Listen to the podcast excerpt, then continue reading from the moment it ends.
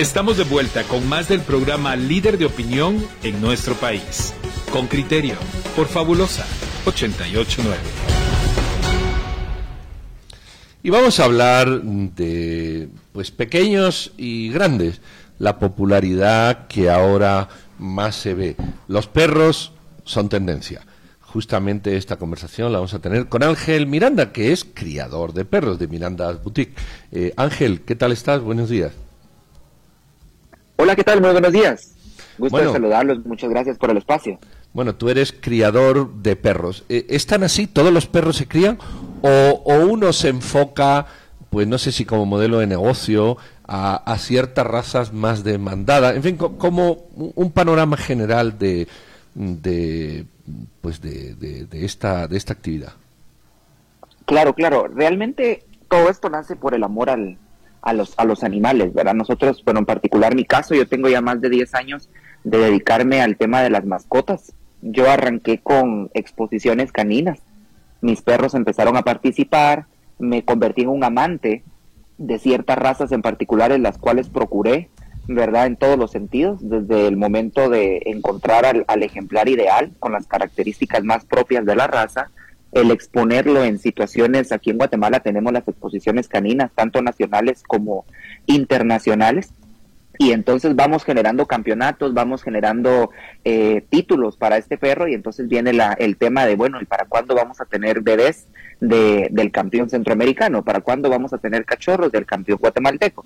Entonces nace la, la situación de poder criar esta primer camada tan deseada, tan esperada, y uno pues como criador al final de cuentas lo que trata es de procurar la, las razas eh, las razas puras las características de las mismas verdad que no solo son físicas sino también son de comportamiento que esa vendría a ser uno de los de los factores por los cuales a veces las personas tienden a inclinarse por una raza en particular porque sabemos qué esperar en tema de tamaño sabemos qué esperar en tema de comportamiento eh, en tema de expectativa de vida también como posibles enfermedades verdad son una de las ventajas que las razas en particular nos dan así arranqué en este proceso de la, de la crianza, ¿verdad? Y a lo largo de estos 10 años nos hemos venido a, percatar de ciertas razas, como bien decían ustedes en la presentación, razas o mascotas en tendencia, que por el, el, ritmo de vida que, que, estamos teniendo como seres humanos, independientemente de la ciudad en la que vivamos, pues se va viendo una tendencia muy marcada a las razas de, de perros pequeños, por ejemplo, ¿verdad?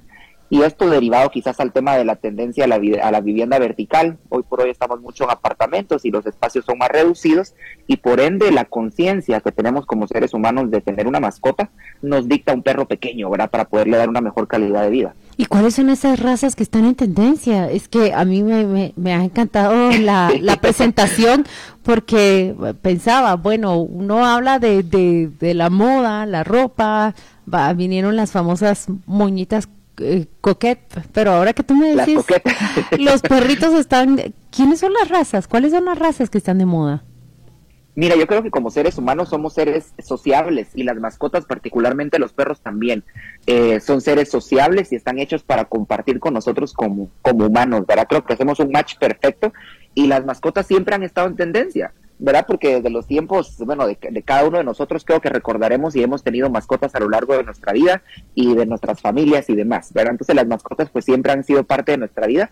Hoy podemos decir en tendencia algunas razas, porque, y es muy bonito, porque estamos teniendo una especie de conciencia social y conciencia animal y eso es muy especial. Hoy por hoy estamos siendo bien, bien conscientes de los animalitos y nos damos la tarea de saber qué mascota podemos tener ¿Qué mascota podemos tener en todos los sentidos? Me refiero, por ejemplo, si yo vivo en un apartamento, yo soy consciente del espacio que tengo, de, de si tengo o no tengo un balcón, si tengo o no tengo un jardín, de cuánto presupuesto mensual, porque tener un animalito con nosotros es una responsabilidad, es un ser que depende. ¿Cuánto cuesta, Ángel? ¿Cuánto cuesta, en, a ver, hablemos de perros de talla pequeña, como decís, y, perros, no, no, sé qué decirles, si de talla grande o normal, pero... Sí, podríamos ser talla grande o normal, correcto. ¿Tendrías un presupuesto mensual de, de unos y otros? Ajá. Sí, para dar una idea a la gente que nos está oyendo, un perro pequeño de 5 a 10 libras consume aproximadamente 3.5 kilos de alimento al mes, ¿verdad? Un alimento de una marca premium que va a brindar un buen... Eh, una buena alimentación y una buena calidad de vida a nuestro perro nos está costando aproximadamente 350 quetzal. ¿verdad? o sea, darle de comer al chucho me cuesta 350 pesos. Al mes. doy fe, el mío, el mío, el mío come comida antialérgica y son 400 y pico. ¿Y, si el, ¿y si el perro es de talla mediana o normal, pues? Y si el perro es de talla mediana normal, estamos hablando de 7.5 kilos aproximadamente, que vienen a ser 16 libras al mes de un alimento premium, estaríamos rondando los 800, 800 quetzales. Y si no ladra Juan Luis, es capaz de comer hasta huevos fritos y, y, tortilla de papa. Pero eh, ¿qué, el estrés, a mí me preocupa el estrés. Eh, los perros uno tiene, bueno, en general los animales, por el espacio, que, que yo sé que a veces se tiene un animal está en el apartamento, pero pero hay, estrés, se, produce estrés, o, cómo manejar eh, esta relación dueño-perro cuando la vida es un poco solitaria en un apartamento. Claro, por eso es importante este tema de la conciencia que estamos empezando a tener y que eso sí es una tendencia de los últimos años para acá. Hemos tenido una, una conciencia mayor al respeto de la vida de las mascotas y el indagar, por ejemplo, en qué razas podemos tener según nuestro estilo de vida. Volviendo al tema de cuánto espacio tengo, cuánto presupuesto puedo designar a mi mascota para poderle dar una buena calidad de vida, que es lo importante, ¿verdad?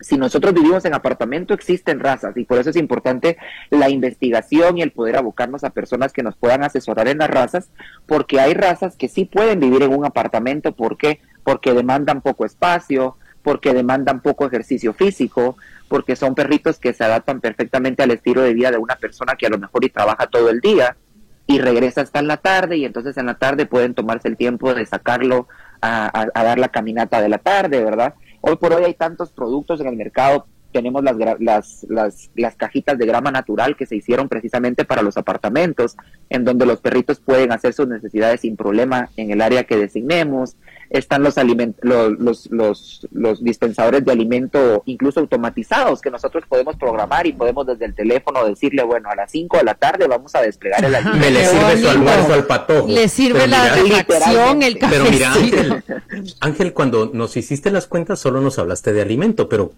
ahora que hablas de todos estos productos, eh, luego el servicio de grooming, le dicen ustedes, o de acicalamiento de los perros, de mantenimiento de, los perros, eh, más veterinario.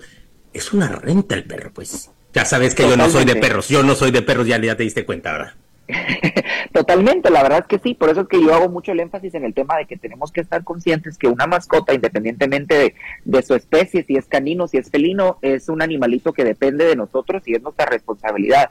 Yo tocaba el tema del alimento porque es lo que va por, por sentado mensualmente, ¿verdad? Pero el tema de las vacunas, por ejemplo, las vacunas, los refuerzos son anuales cuando un perro ya es adulto, las visitas al veterinario, si es un perro sano y nosotros nos encargamos de un buen alimento, de un buen seguimiento, pues las visitas al veterinario no tendrían por qué, por qué ser eh, correctivas, sino más bien preventivas, entonces no son tan constantes, ¿verdad? Pero el tema del grooming, como bien tú mencionabas, pues sí es un grooming por lo menos una vez al mes, Estamos hablando de un perro de raza pequeña, de 125, y de mediana grande hasta 185. ¿verdad? Es un servicio que sí se tiene que hacer mensualmente porque más de ser un servicio estético, es un servicio preventivo, porque se hace una exploración del cuerpo de la mascota. Entonces, el groomer, que es la persona que atiende al perro o estilista canino, aparte de hacer la labor estética, también hace una labor de exploración corporal. Y entonces, a través de este servicio, podemos adelantarnos y podemos darnos cuenta si el perro presenta alguna infección, alguna alergia, alguna, algún abultamiento extraño en el cuerpo. Y en fin, ¿verdad? Entonces, al final de cuentas, podríamos decir que sí, una mascota representa una responsabilidad emocional, eh, una responsabilidad económica que tenemos que hacer mucho énfasis y realmente indagar, investigar y no hacer una compra o una adopción, porque está bien adoptar también, a una mascota de una forma impulsiva sino Mira, sí, claro, la otra vez hablamos sobre eso, de que las personas pensaran en, en, una mascota no se regala. No. Mira, eh, tengo curiosidad, ¿cómo fue que a ti te empezaron a gustar los eh, las mascotas, los perritos es, es, tu mascota, ¿verdad? Eh, eh, ¿A qué edad? Al punto de que te dedicas ahora a ellos y hablas de una forma que te imaginaba allí describiendo estos servicios y hablando no solo del arte de cuidar los perros, sino también de la ciencia. Correcto, bueno, a mí la verdad es que los animales siempre me encantaron. Yo desde niño, yo fui un niño que le dio a mi mamá mucha lata a usted Yo tuve pollo, yo tuve gatos, yo tuve conejos, a mí lo que me daban yo lo tenía. Y mi mamá y mi papá, gracias a Dios, siempre me apoyaron, nunca me dijeron que no y me hacían gancho. Ustedes, literalmente, como, como decimos aquí, me hacían gancho con el tema de los animalitos. Qué eh, bonita esa expresión, ya tenía rato de no oírla. ¿verdad? Y, de los animalitos, de, de, los variados animalitos que te llevaban, ya vi que te quedaste con los perros al final, pero me quedé con los ¿hubo algún otro tipo de mascota que con el que te encariñaste o que la consideras una buena mascota? Realmente mi, mi, mi, mi amor más grande siempre fue con los perros yo siempre crecí con un perrito a mi lado y formó parte de mí en todo en toda mi vida y por eso es que yo me, me, mm. me, enamoré de la especie canina tal cual, ¿verdad? Sin embargo, pues todos los animales me encantan. Yo creo que a lo largo de mi vida he tenido la mayoría de animales domésticos o que regularmente solemos tener en casa, ¿verdad? Y al momento de, de, de, de empezar la universidad, pues yo siempre tuve la inquietud de estudiar o veterinaria o ciencias de la comunicación pesó más mi amor por el tema de la comunicación y pues me gradué como licenciado en comunicaciones, pero la vida me dio vueltas ustedes a, la manera de que yo jamás pensé que iba a dedicarme al tema de los perros. Yo lo empecé haciendo como algo que me apasionaba exponiendo a mi perro, llevándolo a las exposiciones, procurándole todo el tema de su belleza física, como por supuesto integral, ¿verdad? La salud también. Cuando se dio la oportunidad de mi primer camada, eh, eh, hasta el día de hoy, a pesar de, dedicarme a, varias razas, pues yo personalmente estoy al tanto del nacimiento de mis cachorros, yo personalmente he atendido el parto de mis de, mis perritas al momento del nacimiento de los de los mismos, ¿verdad? Supongo que estarás como ha nacido leímos eh, Supongo que con toda esta descripción estarás de acuerdo con es la legislación española la que llamó a las mascotas seres sintientes. Sí, sí, seres sintientes que tienen una sensibilidad, sentimientos y, y, todo esto. Una ley que los clasifica así, pero que también obliga a sus propietarios a unas obligaciones y responsabilidades con, con tener una mascota. Tú, que, que, tienes tus clientes, que has observado tanto que llevan a los perritos al cuidado, eh, ¿qué crees que se debe cambiar acá en ese trato de las personas hacia las mascotas? Imagino que conocerás muchísimas historias. Claro, mira, gracias a Dios, y digo gracias a Dios porque desde algunos años para acá, pues ha entrado en vigencia todo el tema de la ley de unidad de bienestar animal. Les comento grandes rasgos, desde el momento que yo inicié el proceso de crianza, eh, pues yo soy uno de los pocos, porque lamentablemente somos muy pocos criadores registrados, avalados y certificados por ley de bienestar animal eh, en Guatemala. Entonces, eh, mi deber más que el proceso de crianza es asegurarme que cada uno de mis cachorros vaya a un hogar donde le puedan garantizar las libertades básicas de un animal, ¿verdad? Y a grandes rasgos las libertades básicas son el alimento, la seguridad, la tranquilidad, el techo y el respeto al animal, precisamente, porque recordemos que el perro es un perro y debemos dejarlo ser, ¿verdad? Entonces, eh, esa es parte de, mi trabajo y me alegra saber que en Guatemala estamos dando un paso adelante en todo este proceso. Eh, tanto también Miranda's Pet Boutique, que es mi marca de tiendas, pues también está certificada y avalada. Entonces, por ende, todo lo que nosotros hacemos lo hacemos en pro del bienestar animal. ¿Verdad? Estamos cambiando y esto es un movimiento social que está empezando a llegarnos acá. Empezó en Europa, como tú ya lo comentabas, y ahora en Guatemala pues está llegando. Y me gusta y me, me alegra, me entusiasma darme cuenta que las personas hoy por hoy al momento de adoptar o de querer adquirir una mascota de una raza en particular, se toman la tarea de investigar, se toman la tarea de indagar, ya no es una compra de impulso, ya no regalan, tal cual como, como decías hace unos segundos, ¿verdad? Sino es una compra con conciencia, es una adopción con conciencia. Y entonces eso, eh, como criador, a mí me hace saber que la persona o la familia que se va a llevar a casa a este animalito que yo he procurado con tanto amor a lo largo de estos 10 años, eh, va a tener una buena calidad de vida, va a, tener una buena familia y lo van a cuidar, que es precisamente lo que, yo busco, ¿verdad? Más allá. Yo tengo 29 ah, años. ¿y, has desarrollado esta carrera de, de criador en, en cuánto tiempo? ¿A qué edad empezaste? En 10, justo pasando los 18 fue que empecé ya a exponer mi perro, ¿verdad? Y entonces empezó todo este movimiento a crecer. El criadero, pues tenemos ya 10 años de, de existir y con la tienda de mascotas voy para 4 años si yo te preguntara, integral. Si yo te preguntara ahorita, ¿cuál es la especie de perro, la, la variedad que ahorita es, más, está más de moda? Porque yo sé que eso también es como, no sé, como la ropa, ¿verdad? Que con las temporadas va cambiando. ¿Cuál, ¿Cuál me mencionarías? ¿Cuál dirías que es el que más se pide ahorita? podríamos decir que una de las razas en tendencia para estos últimos tiempos es el Shih Tzu.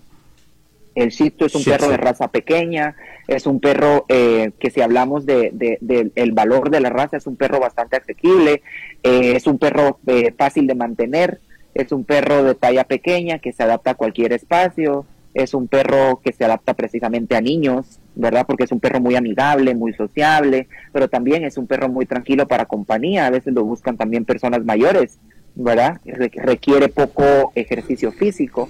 Por lo mismo es una raza muy, muy en tendencia. Podríamos poner en el número uno al Shih Tzu, podríamos poner en el número dos al Pomeranian. Pomeranian es un perro de raza pequeña también, muy bonito físicamente y es un perro también de fácil mantenimiento. Y en tercer lugar podríamos poner a la raza del Yorkie el Yorkshire Terrier. Es un perro también de raza pequeña que hoy por hoy está muy, muy en tendencia. Serían las tres razas que yo podría decirles a ustedes que están muy, muy en tendencia para, eh, para estos tiempos, ¿verdad? Porque se adaptan al estilo de vida que estamos empezando a, a, presentar. Repetime las tres razas. ¿Me dijiste Shih Tzu? Shih Tzu, Pomeranian y Yorkie.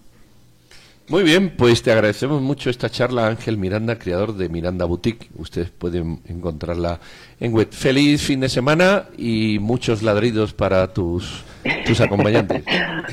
Muchas gracias a ustedes también, que tengan un bonito fin de semana y gracias por el espacio y la apertura que tienen ustedes a compartir esta información tan importante con toda la gente que nos escucha. Gracias Ángel, feliz fin de semana. Igualmente, buen día. Adiós. Fabulosa 889 está presentando Con Criterio. Ya regresamos.